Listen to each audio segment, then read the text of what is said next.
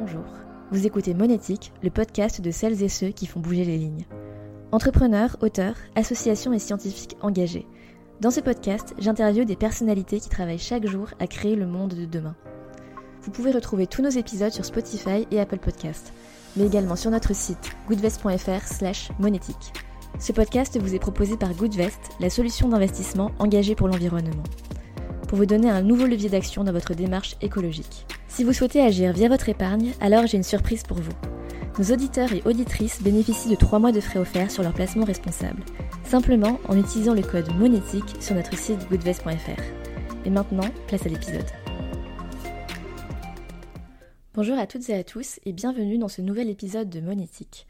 Dans cet épisode, j'ai eu l'occasion de discuter avec Alban Godard, qui est la directrice générale de la fondation Good Planet.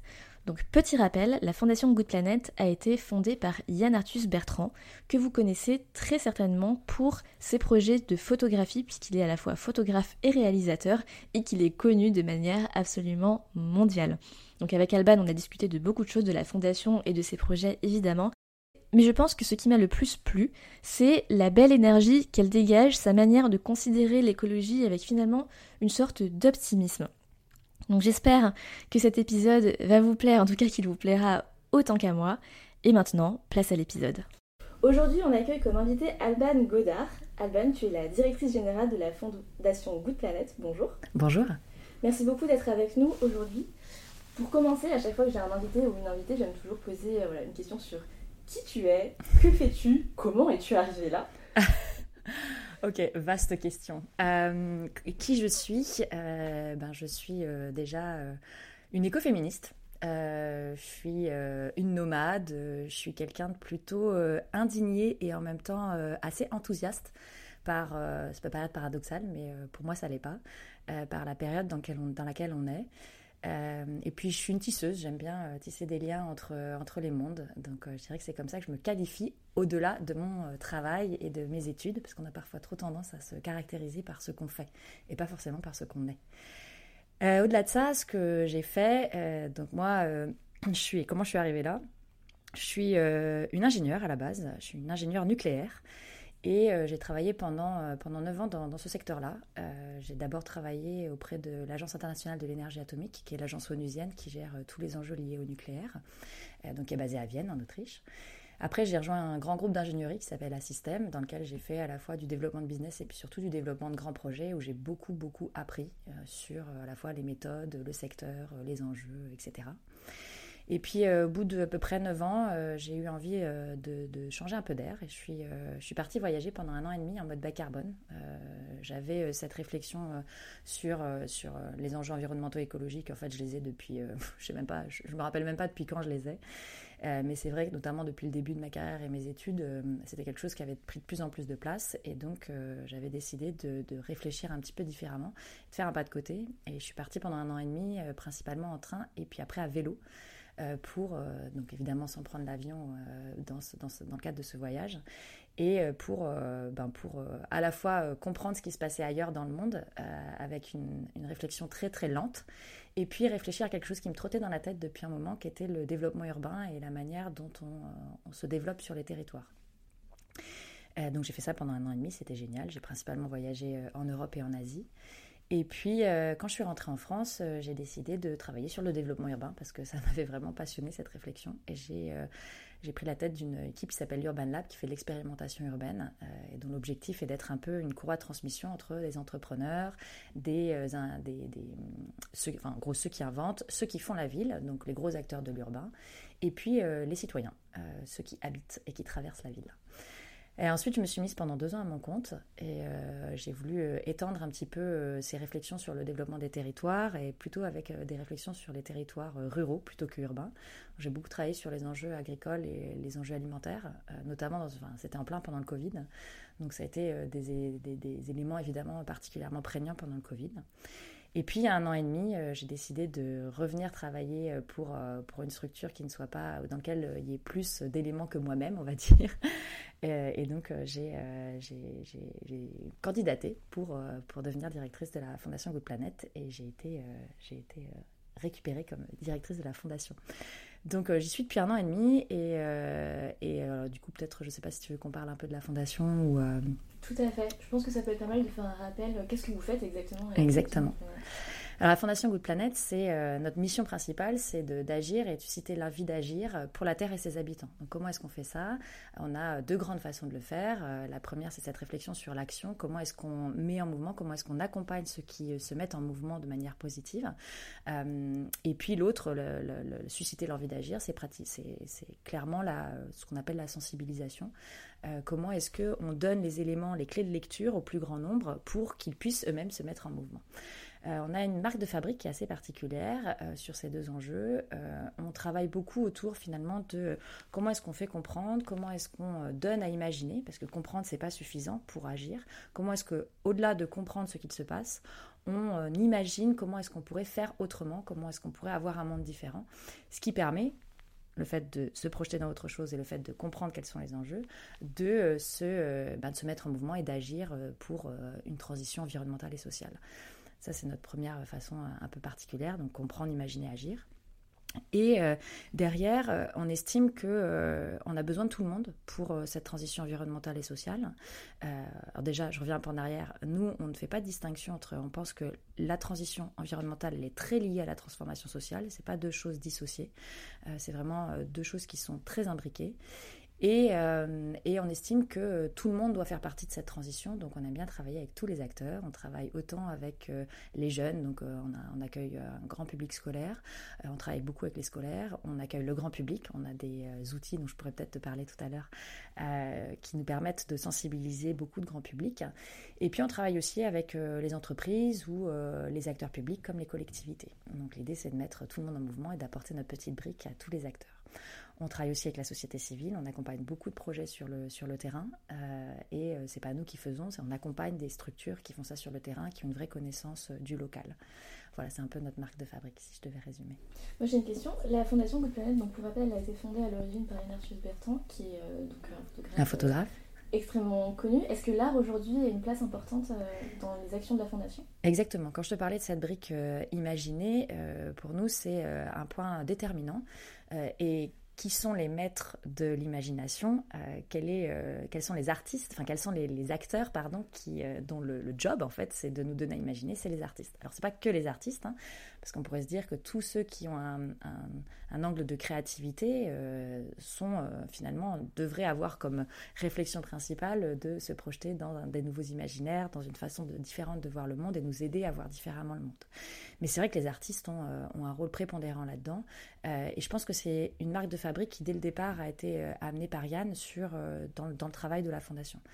Alors, euh, ce qui est intéressant avec Yann, c'est qu'il est pas, il a vraiment cette, double, casquette, cette, casquette d'artiste, mais aussi de presque de photoreporter. Euh, donc c'est à la fois comment est-ce qu'il donne à faire comprendre et à voir quelle est la réalité du monde, soit par une réalité assez dure, soit par une réalité justement qui peut émerveiller parce que le monde est à la fois dur et merveilleux.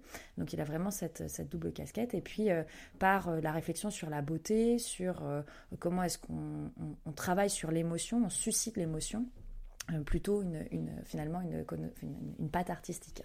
Et, c'est vrai que ces deux, ces, deux façons de faire, là, à la fois, comment est-ce qu'on donne à comprendre d'une manière très réaliste, presque scientifique, et on suscite aussi l'émotion, donc plutôt en travaillant sur euh, la beauté, une réflexion artistique.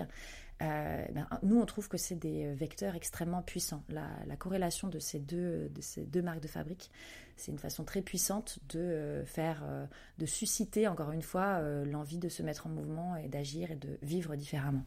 Et pour parler plus concrètement de ce que vous faites à la fois pour les entreprises, les écoles dont tu parlais tout à l'heure, mmh. des exemples.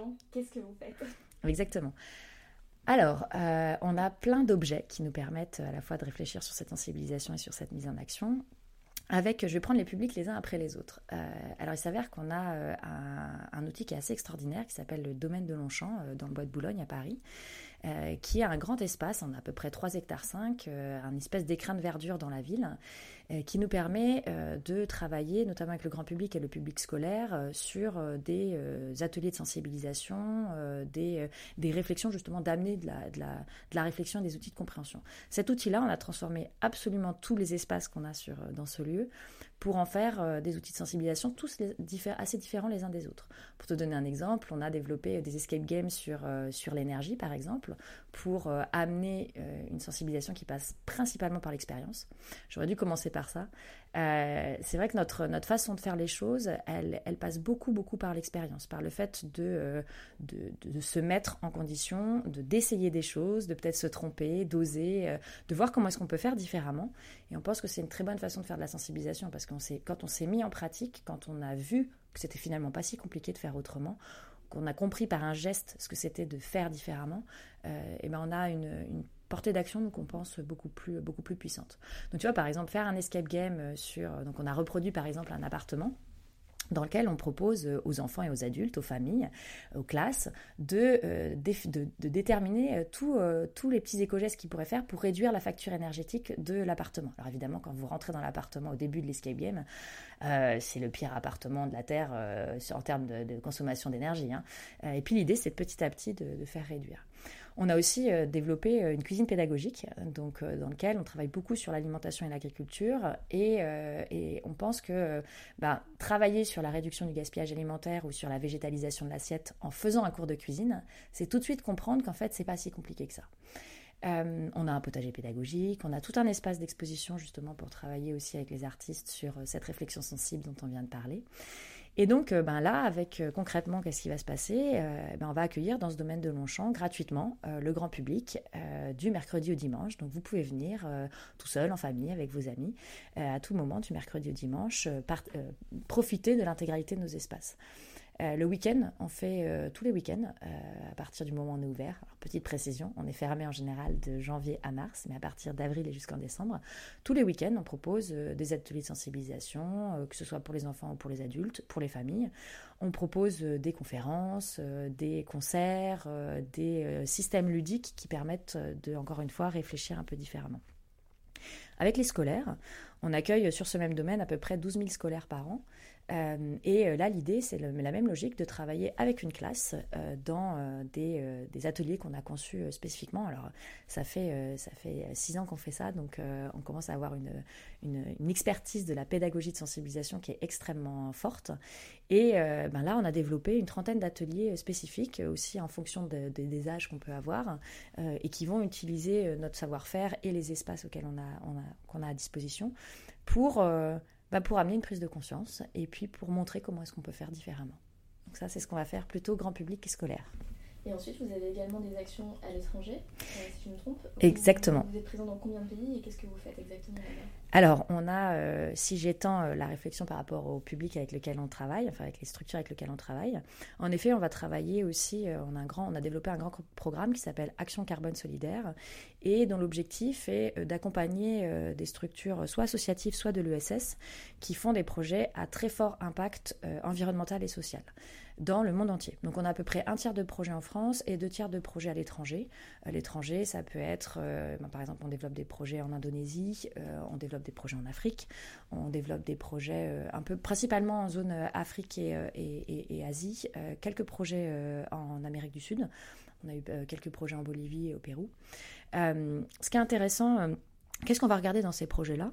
En fait, on va regarder, on va essayer de donner un coup de pouce à des projets qui, euh, à la fois, ont des très forts bénéfices sur le climat, mais aussi sur euh, la réduction des inégalités sociales et l'augmentation de la qualité de vie des euh, populations locales qui bénéficient de ce projet. À côté de ça, on va aussi regarder les impacts positifs sur la biodiversité et la gestion des ressources. En gros, on va regarder ces quatre grands axes, le climat, la biodiversité, le bien-être humain et la gestion des ressources.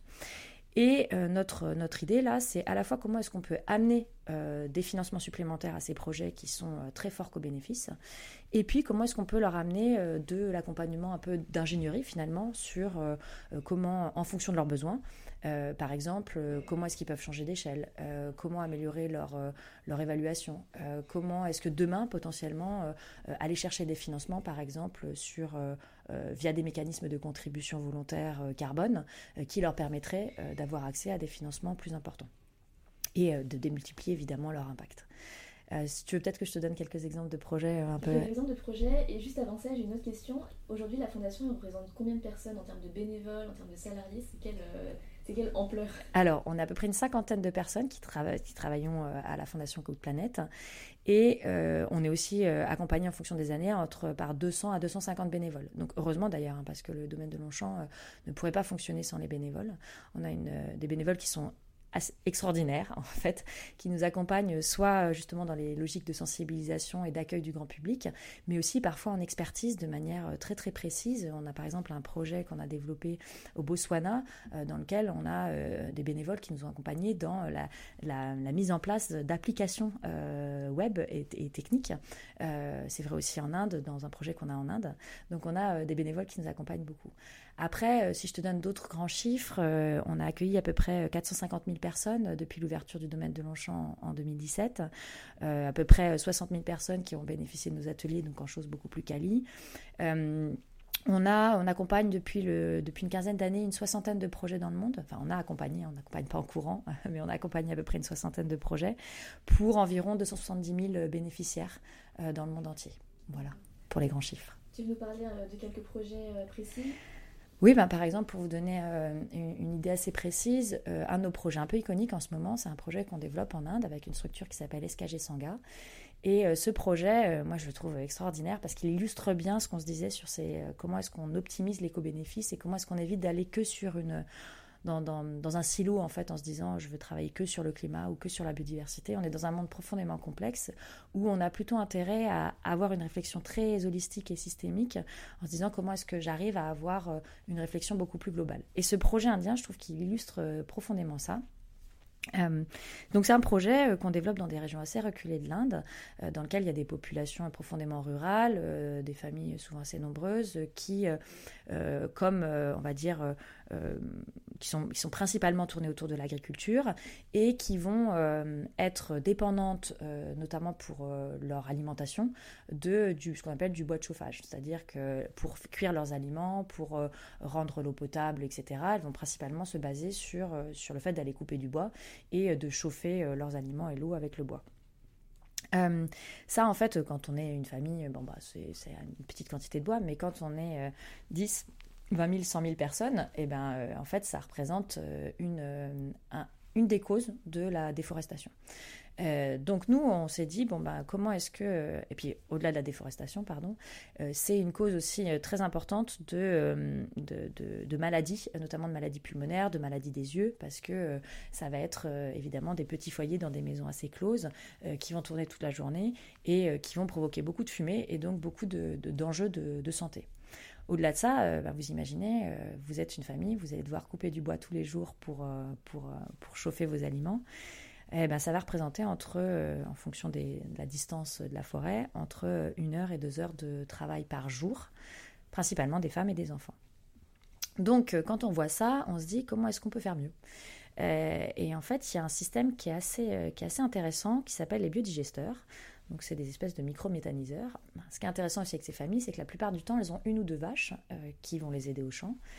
Et l'avantage des vaches, c'est qu'en fait, elles produisent énormément, énormément de déjections. Et que euh, ça peut paraître trivial, hein, mais la bouse de vache, euh, alors ça peut être très néfaste pour le climat parce que ça dégage du méthane, euh, mais ça peut être aussi euh, très positif parce que suffit qu'on le concentre dans, une, dans un espace fermé, donc on appelle un biodigesteur, qu'on le laisse fermenter, ça va dégager du gaz, et ce gaz, si on le récupère, qu'on le relie avec un petit cordon à une gazinière, eh ben vous avez du gaz de ville disponible pendant entre 2 et 5 heures.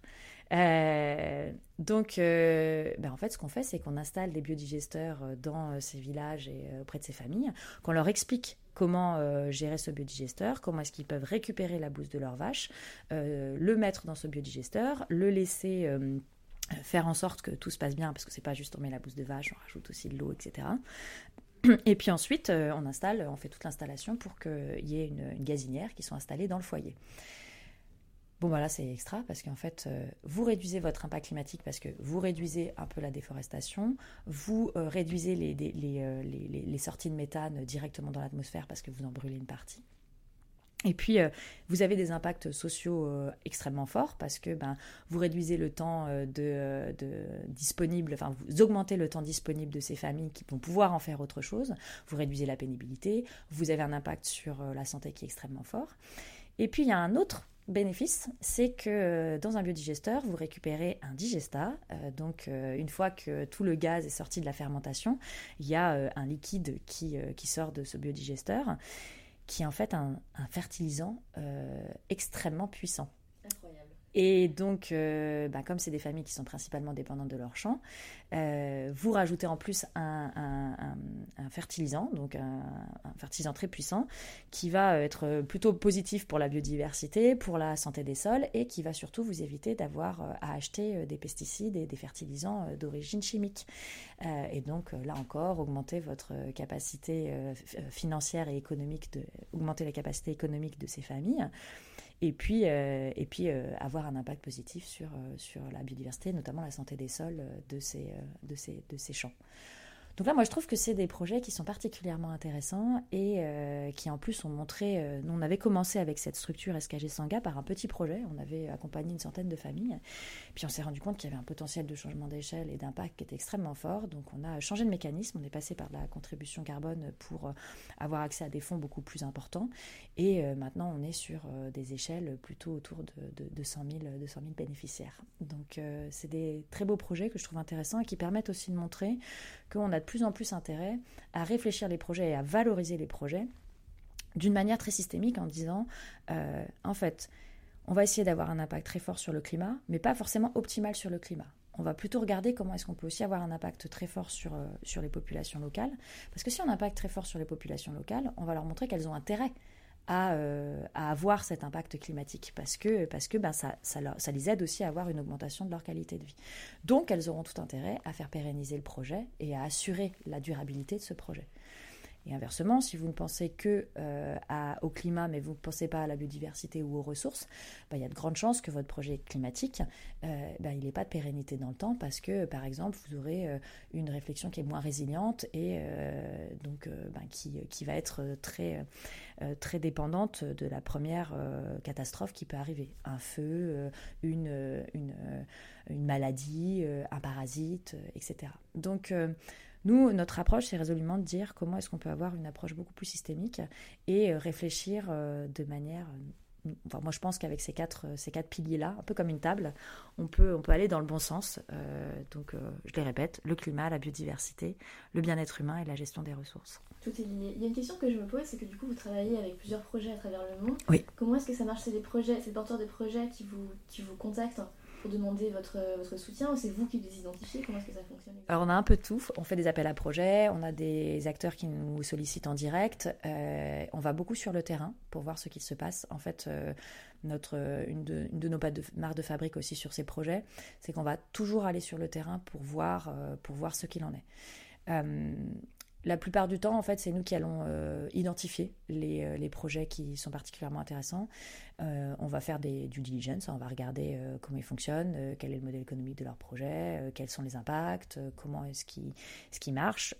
et puis, quand on va sur le terrain, on va surtout comprendre ben, la pérennité de l'équipe, quelle est la réalité par rapport à la, réalité très très locale, quel est le lien avec les parties prenantes.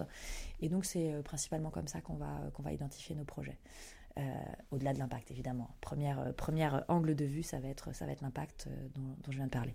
D'accord. C'est quoi, depuis ton arrivée, ou peut-être avant ton arrivée, le plus gros challenge auquel vous ayez fait face à la fondation? Oula, il y a plein de challenges. Il y a peut-être un que je vais faire ressortir, c'est que qui n'est pas forcément un challenge lié à la fondation, mais qui est, je pense, un challenge de notre époque actuelle, qui est que Là, en fait, on est dans une phase de très grande transition. Euh, on est dans un monde très complexe. Euh, le monde a toujours été très complexe. Hein. La nature est complexe, l'homme est complexe. Mais on est dans un moment charnière où, en fait, il faut qu'on passe d'un modèle existant, qu'on connaît depuis euh, une bonne centaine d'années, hein, qui arrive avec la révolution industrielle, qui s'appelle le capitalisme, qui s'appelle, enfin, le modèle qu'on a aujourd'hui. Et on voit bien, en fait, que là, je pense que plus personne ne peut dire que ce modèle tient. Euh, on est dans un grand paradoxe où là, en fait, c'est intéressant pour une grosse partie de la population parce qu'on a atteint un niveau de confort qu'on n'avait jamais atteint dans l'histoire de l'humanité. Mais en même temps, au détriment d'absolument tout ce qui nous fait vivre. donc ça ne va pas durer. Personne, tout le monde voit bien que ça ne peut pas durer. Euh, et donc là, on est dans cette phase de grande transition où il faut qu'on se projette dans un modèle qui aujourd'hui n'existe pas, qu'il faut qu'on invente de A à Z. Et ça, cette projection, le fait de se mettre euh, dans un autre univers, ben c'est euh, déjà c'est très paradoxal parce que ça nous tiraille, c'est très compliqué parce qu'il faut voir les choses différemment. Et puis ça nécessite d'avoir de voir les choses de manière très fine, d'avoir beaucoup de discernement, et de ne pas être dans une vision un peu dichotomique ou, euh, ou euh, très noir ou blanc. Et malheureusement, je pense qu'en fait aujourd'hui, on est plutôt dans une époque où on a tendance à, euh, voir les choses entre le bien et le mal, sans, sans avoir de, de finesse d'analyse, et que nous, comme d'autres acteurs, on pâtit parfois de ça. Donc, par exemple, l'année dernière, on a eu des grandes crises de communication euh, sur lequel il a été euh, compliqué en fait de d'amener de, de, la finesse et de se dire bah non en fait tout n'est pas blanc et noir, il n'y a pas les méchants d'un côté, les bons de l'autre. Alors je ne tombe pas non plus dans la naïveté, hein. il, y a, euh, il y a évidemment plein d'acteurs qui font n'importe quoi, qui ont, des intérêts, etc., qui font n'importe quoi. Il y a des acteurs qui font n'importe quoi et qu'il faut marquer à la culotte.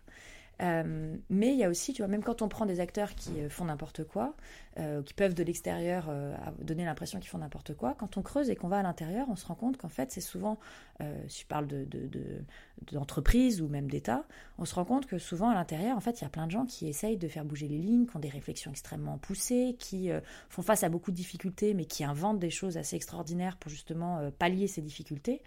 Donc moi, je trouve ça plus intéressant d'aller se dire, bah, comment est-ce qu'on identifie plutôt ces personnes-là euh, Comment est-ce qu'on identifie ces initiatives et on leur donne toute la marge de manœuvre possible pour euh, grossir, plutôt que se dire, euh, bah, eux, de toute façon, c'est des pourris, on ne pourra rien en faire.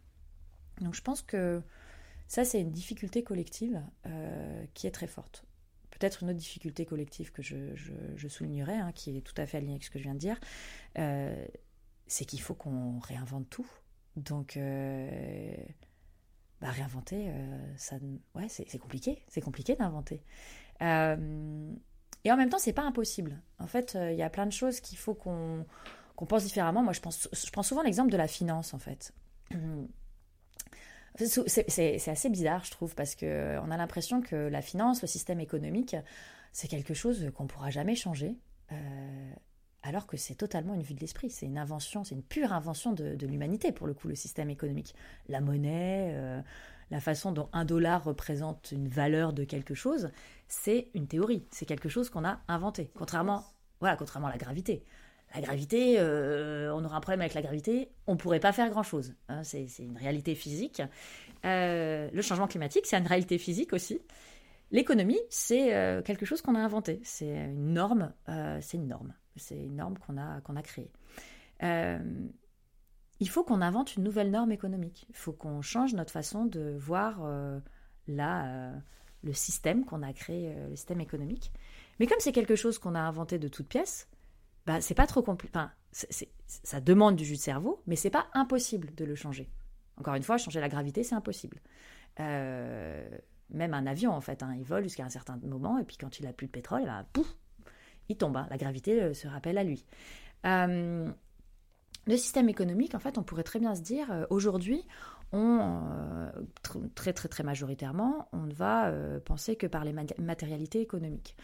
sans prendre en considération finalement l'impact qu'on a sur l'environnement, l'impact qu'on a sur la santé des hommes, et tout ça en fait on pourrait soit l'intégrer dans euh, la comptabilité. C'est une façon de faire évoluer notre modèle économique en gardant le cadre classique, c'est-à-dire qu'en fait, on, donne un prix à, beaucoup plus de choses que ce qu'on fait aujourd'hui. Donc c'est un peu la logique de la finance carbone, par exemple. Euh, ou alors se dire, bah, en fait, on développe 4, 5, 6 comptabilités différentes. Une comptabilité en dollars, une comptabilité en, tonnes équivalent CO2, une comptabilité biodiversité, une comptabilité bien-être humain, une comptabilité ressources. Et bah, une fois qu'on est en, négatif sur un compte, bah, on est à crédit. Voilà, on est à crédit. Comme quand on a à crédit sur un compte en euros. Et donc ça veut dire qu'on ne peut plus fonctionner comme on a fonctionné jusqu'à présent quand on n'était pas à crédit. Ça, ça demande un peu du cerveau de le rendre réaliste sur, sur, dans la réalité économique et comptable de, de ce qu'on fait aujourd'hui. Mais structurellement, enfin je veux dire, c'est pas impossible. Donc je dirais que l'autre grand challenge qu'on a, qui est aussi un défi collectif, c'est comment est-ce que on, on est enthousiasmé par ce. Moi, je suis très enthousiaste en fait. C'est, mon enthousiasme, il vient de là. Il vient du fait que euh, ce besoin de réinventer et de réimaginer tout notre, euh, modèle, euh, bah, je trouve ça incroyable en fait. Ce moment où il n'y a pas beaucoup de moments dans l'humanité où justement on à une période charnière où on se dit là en fait il ne dépend que de nous et on a les capacités de réinventer drastiquement notre monde et de faire mieux que ce qu'on a fait jusqu'à présent. je trouve que pour tous les gens qui ont un peu de créativité, qui ont un peu envie de voir les choses différemment, qui ont des idées, c'est une période extraordinaire, extraordinaire, parce qu'en fait, on va pas avoir le choix que de bouger. Euh, et donc du coup, mais c'est compliqué, c'est compliqué. Euh, c'est pas parce que c'est compliqué qu'on peut pas le faire, au contraire. Mais c'est hyper intéressant comme analyse et j'adore t'entendre parler de ça parce qu'on a une période où on parle tellement d'éco-anxiété, euh, mm. avoir ce point de vue-là sur les choses et se dire que finalement c'est sous la contrainte qu'on peut faire des choses extraordinaires. Je trouve c'est génial comme. Bah, quand vous regardez, en fait, la plupart des, plus belles innovations, elles ont été créées sous la contrainte. Hein. Alors, bon, je trouve ça. Moi, c'est une grande interrogation que j'ai sur le cerveau humain. Comment est-ce que. Euh, pourquoi est-ce qu'à chaque fois, on est obligé d'être face au mur pour, euh, justement, face à la grande contrainte pour, pour inventer différemment? Pourquoi est-ce qu'on n'arrive pas à le faire avant? Je pense qu'il y a un enjeu qui est fort aussi aujourd'hui, c'est que on a, c'est le grand paradoxe des horizons en fait. Euh, on a du mal à voir loin, on a de plus en plus de mal à voir loin. Et, euh, c'est vrai que quand on, doit réinventer un système, quand on doit se projeter euh, dans quelque chose de différent, quand on doit réfléchir d'un point de vue environnemental ou social, en fait, aux prochaines générations, ben, ça nécessite de se projeter loin dans le temps, d'avoir un horizon lointain. Et ça, malheureusement, c'est des choses sur lesquelles on n'est pas très bon non plus.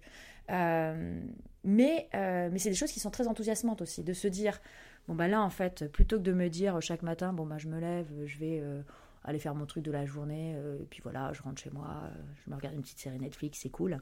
Se dire, chaque matin, bah en fait, comment je fais en sorte que dans une, deux, trois générations, ce que j'ai conçu dans ma tête, la manière dont j'ai vu le monde, dont j'ai repensé mon métier, euh, et ben, il perdure euh, après moi à 2, 3, 4 générations. Et en fait, on pourrait se dire, euh, ben oui, mais il n'y a que soit les grands créatifs, soit les grands chefs d'entreprise, soit les responsables politiques qui peuvent faire ça.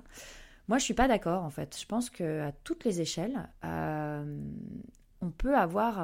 alors, on peut pas avoir le même impact, tout le monde ne peut pas avoir le même impact, ça c'est pas vrai on a euh, des, il y a des gens qui ont plus ou moins de pouvoir et donc du coup plus ou moins de responsabilité. On pourra peut-être parler de la responsabilité plus tard, mais euh, évidemment quand on est un chef d'une grande entreprise ou quand on est euh, président de la République ou quand on est député ou quand voilà quand on est responsable d'une région, on a une capacité d'action qui est beaucoup plus forte que euh, quand on, est, euh, euh, par exemple, je ne voudrais pas ostraciser certains métiers, mais a, voilà, quand on est responsable de caisse, quand on est, ou même responsable d'une ONG de 50 personnes, moi j'ai une capacité d'action qui est importante, mais qui reste beaucoup moins importante que, que quelqu'un qui fait la loi, par exemple. Donc, il y a quand même une responsabilité plus importante de certains acteurs, mais ça ne veut pas dire qu'on ne peut pas tous agir à notre échelle. Moi, j'aime bien utiliser l'exemple euh, d'un poste en entreprise dont on sous-estime très souvent euh, la très forte capacité d'impact. Euh, c'est le responsable des achats. Je ne pense pas qu'à chaque fois qu'on se dise qui est-ce qui peut faire bouger les lignes, qui est-ce qui peut avoir un impact environnemental et social dans mon entreprise. On pense au chef d'entreprise, on pense euh, au mec de la R&D, euh, on pense euh, éventuellement à la responsable RSE ou voilà. On va rarement penser au responsable des achats. Sauf qu'en fait, le responsable des achats ou le directeur administratif et financier, il écrit les cahiers des charges. Et donc quand il écrit les cahiers des charges, eh bien en fait, euh, en fonction de la manière dont il va écrire son cahier des charges, la manière dont il va évaluer ses prestataires, il a une capacité d'action incroyable, incroyable. Vous êtes euh, responsable des achats d'une grande entreprise et euh, vous devez même des achats internes. Hein. Vous devez par exemple, vous refaites le contrat de la prestation de votre de la cantine de l'entreprise. Voilà. Bon bah vous pouvez faire un copier-coller de ce que vous avez toujours fait vous pouvez vous dire, bon, ben, l'alimentation et l'agriculture, c'est quand même une part très importante du bilan carbone de, chaque individu. puis ça a un impact sur l'environnement de dingue, hein, sur, pas que sur le climat, aussi sur la biodiversité. Bon, bah, dans, mon, dans, mon, cahier des charges, euh, dans mon appel à prestataire, cette fois, je vais demander que euh, y ait, euh, pour commencer, 40% de bio ou 40% de local.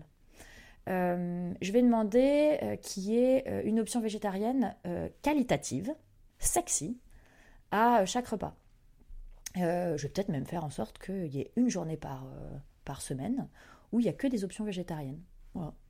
Euh, mais pareil, sexy, vraiment, euh, c'est goûtu, quoi. Euh, et ben, je fais ça, en fait, j'ai un impact assez dingue sans avoir une, sans mettre une pression non plus complètement démente sur mes prestataires. C'est un changement dans mes prestataires, donc il faut aussi que j'accompagne mon prestataire. Et là, il y a plein de choses qui sont, qui sont, qui sont possibles. Hein. nous, par exemple, on travaille, on, a beaucoup travaillé avec une boîte qui, qui s'appelle Scolares, qui fait beaucoup dans les cantines scolaires.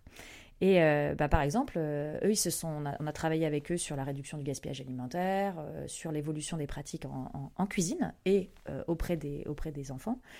Et puis là, par exemple, en fait, c'est très malin, moi, je trouve. Ils se sont rendus compte que bah, pour végétaliser l'assiette, en fait, ils avaient des chefs qui n'avaient pas forcément été formés pour la végétalisation de l'assiette. Bah, on a monté un petit programme avec eux pour euh, leur apprendre que notre chef, à nous, euh, qui euh, travaille pratiquement que le végétal, enfin, que le végétal, en fait, c'est pas pratiquement, c'est que, bah, viennent leur expliquer, leur montrer comment est-ce qu'on peut travailler le végétal autrement, comment on peut faire des, recettes qui, en fait, bluffent tout le monde, et comment on peut le faire aussi de manière en masse pour de la restauration collective. Ben, ça peut être des programmes qu'on met en place, qu'une grande entreprise met en place avec son prestataire pour l'accompagner dans son changement. Voilà, moi je trouve que en fait se dire euh, à chaque échelle, euh, quand on se lève le matin, euh, finalement, je, comment déjà je m'informe sur, les enjeux, et puis qu'est-ce que je peux faire à mon échelle, comment je peux, transformer un petit peu mes pratiques qui font que petit à petit, et eh ben en fait, la, structure va se mettre en mouvement de l'intérieur. Bon, évidemment, hein, c'est encore une fois les premiers qui doivent mettre en mouvement, ça reste le management de l'entreprise. Hein. La responsabilité est importante là-dedans. Euh, mais il y a aussi euh, une capacité d'action très forte à plein d'autres échelles. Je vous donne un autre exemple que je trouve très fort. C'est parfois on sous-estime aussi. C'est euh, la capacité d'action des étudiants, des jeunes étudiants, notamment de grandes écoles, des talents, qui rentrent dans une entreprise en fait, on a toujours l'impression que l'entretien d'embauche, c'est euh, principalement euh, l'entreprise qui va chercher euh, un talent. Non, en fait, c'est très équilibré. C'est l'entreprise qui cherche un talent, puis c'est le talent qui cherche une entreprise. Donc en fait, être dans un entretien d'embauche et systématiquement dans un entretien d'embauche dire, évidemment discuter du poste, présenter son parcours, mais aussi dire, moi, ça m'intéresse votre politique RSE. Est-ce que vous pouvez m'en parler pendant, pendant, pendant 5 minutes? Euh, C'est quoi votre politique sur euh, l'égalité homme-femme? Euh, C'est quoi votre, votre stratégie de réduction de votre impact carbone? Est-ce que vous avez déjà réfléchi à une, à une politique pour la préservation de la biodiversité? Poser ces questions-là systématiquement en entretien, déjà, euh, ça montre votre prise de conscience, ça montre votre assise et votre capacité à aller chercher de l'information et à vous positionner sur des, sujets qui seront les sujets de demain. Euh, mais surtout, ça tire une sonnette d'alarme euh, dans les entreprises qui se disent Ah, mince, en fait, tous les talents que je, cherche à aller recruter me challenge systématiquement sur ça. Il bah, faudrait peut-être que je bouge, parce que sinon, je pourrais plus recruter. Une entreprise qui peut plus recruter de talents, elle disparaît. C'est aussi simple que ça. Tout à fait. Ça me fait penser à une statistique que j'ai entendue. Alors je sais pas à quel point elle est vraie, mais c'est un auteur américain, je crois, qui a dit ça, que en moyenne, une personne dans sa vie va influencer 80 000 personnes. Donc en fait, tu as raison de préciser et de redire qu'on peut tous avoir de l'impact. Et tu parlais du fait qu'on se dit parfois, il n'y a que les décideurs ou les gens qui font la loi qui peuvent mm. avoir de l'impact. Ils le font jamais tout seuls. Exactement. Exactement. Et puis c'est, euh, alors encore une fois, hein, je pense que c'est, il faut pas sous-estimer. Enfin, moi, je, pour moi, c'est très important de rappeler la responsabilité des gens qui ont beaucoup de pouvoir. Euh, donc, euh, je veux surtout pas sous-estimer ça. Il y a une très forte responsabilité des gens qui ont beaucoup de pouvoir. Et aujourd'hui, cette responsabilité des gens qui ont beaucoup de pouvoir n'est pas n'est pas prise à leur juste hauteur. et je pense qu'à un moment, ça va devenir vraiment problématique et qu'il y a des chances qu'en fait, une espèce de judiciarisation des, euh, de, notamment qui viennent de la société civile, et c'est une très bonne chose, euh, euh, des, des, des, actions comme l'affaire pour tous, ou voilà, il y a de plus, on voit de plus en plus hein, de la société civile qui, qui, qui, va, qui va amener de la judiciarisation. je pense que les, les grands responsables d'entreprise ou les grands responsables publics, il faudrait vraiment qu'ils se posent la question là de leur la façon dont ils assument leurs responsabilités. Donc ça, c'est vraiment très important. Mais en effet, comme tu dis, on a aussi euh, tous à notre échelle une capacité d'action qui est euh, extrêmement puissante et euh, que parfois on a tendance à oublier ou à se dire ah bah non moi à mon échelle je peux rien faire. c'est aussi très important en fait quand nous on aime bien dire et c'est un des grands manteaux d'Yann de dire agir rend heureux.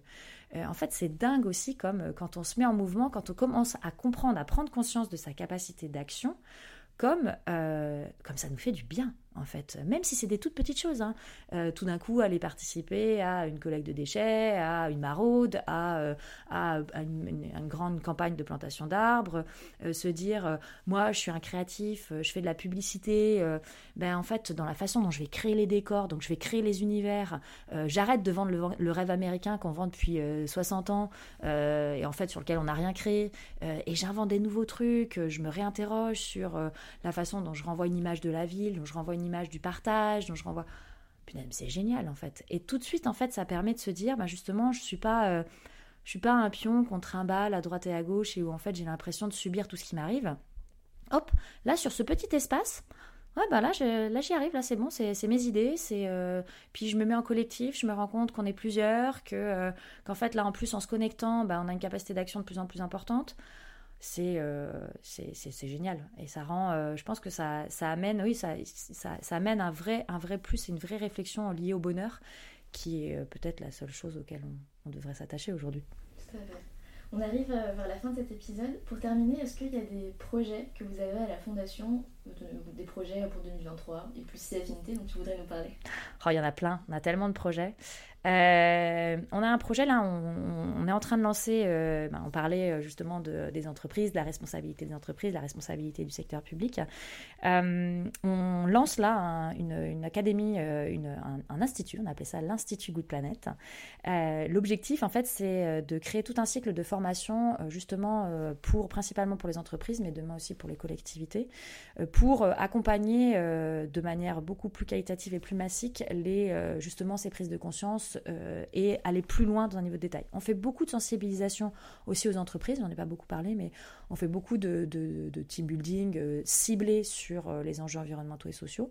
là, on veut passer à l'étape d'après, c'est exactement ce que je disais. Comment est-ce qu'on va cibler potentiellement certaines fonctions, certaines, certains niveaux dans l'entreprise? Et on va proposer tous des, cycles de formation euh, autour du climat, de la biodiversité, de l'économie circulaire et euh, de l'alimentation durable. Euh, et donc on, a lancé un, tout un, on a, conçu tout un programme de formation.